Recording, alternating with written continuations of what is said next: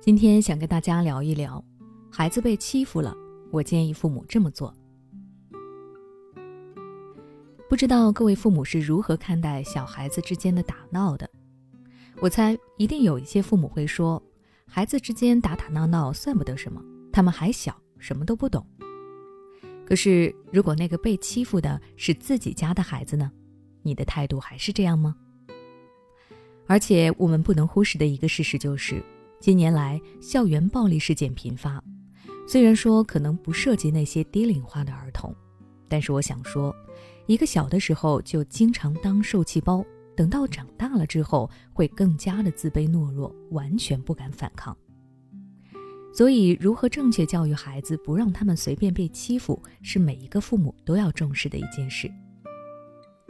那在讲解方法之前，我想跟大家聊一下。目前父母们在面对这种情况的时候，经常犯的两个错误，看看你有没有中招。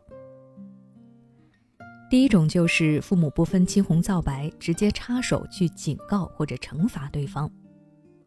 这样一来，不仅会使事态扩大化，同时如果这件事情自己的孩子也有错的话，就很容易养成他是非不分的习惯。第二种就是父母鼓励孩子以牙还牙，比如对孩子说。你要还手，要狠狠的反击。如此一来，自然成了习惯，孩子可能会演变成小暴徒，渐渐的变成施暴者，完全不利于孩子的成长。其实，孩子之间的打闹和成人之间的打斗还是很有区别的。他们会觉得这只是在玩耍，没什么大不了。那接下来，我就跟各位父母分享几个实用的教育方法。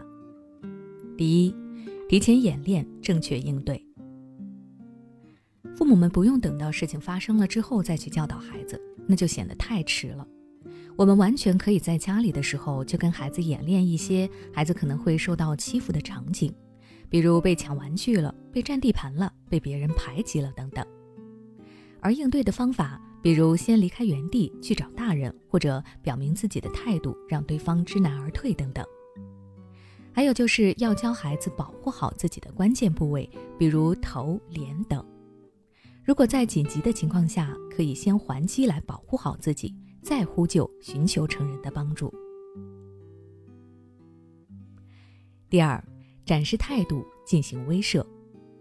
你可以对孩子说：“如果有小朋友打了你，你就大声的吼他，尖叫也可以，就大声的问为什么打我，你要向我道歉。”这么做的目的，首先是让对方知道你不好欺负；其次，声音可以吸引到老师的注意，无论是自己的意识、身体还是物品，坚决的捍卫自己的权益，会让对方知道你的底线。否则，一味的容忍只会让对方觉得自己的孩子很胆小，之后还会一直来欺负他。第三，学会宽容，不计前嫌。说到底，孩子之间发生打闹是一件很正常的事情。如果说在对方向孩子表示过歉意之后，孩子依旧不依不饶，或者非常的记仇，那么下一次你的孩子可能就会变成欺负别人的人。所以，父母一定要教育孩子学会宽容，在别人知道自己做错了之后，要学会谅解，而且这种大度也能让别人更愿意和你做朋友。第四，对接老师，联系父母。毕竟孩子大部分的时间还是在校园里，所以老师的重要性不言而喻。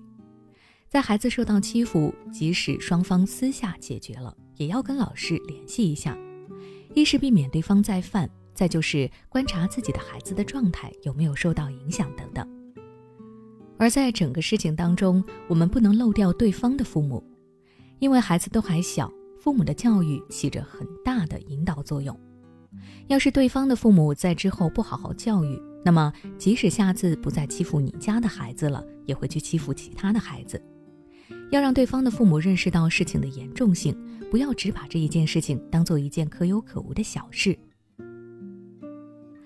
总之，在对待孩子被欺负了这件事情上，一定要谨慎处理，否则影响的不仅仅是孩子的现在，更是他们的未来。孩子不听话、脾气大、自制力差、作业拖拉、沉迷手机，这些问题是否让你焦虑不已、不知所措？关注微信公众号“学之道讲堂”，回复关键词“焦虑”，报名参加“焦虑妈妈变形记”训练营，每天花十五分钟，轻松摆脱育儿焦虑，从容应对育儿难题。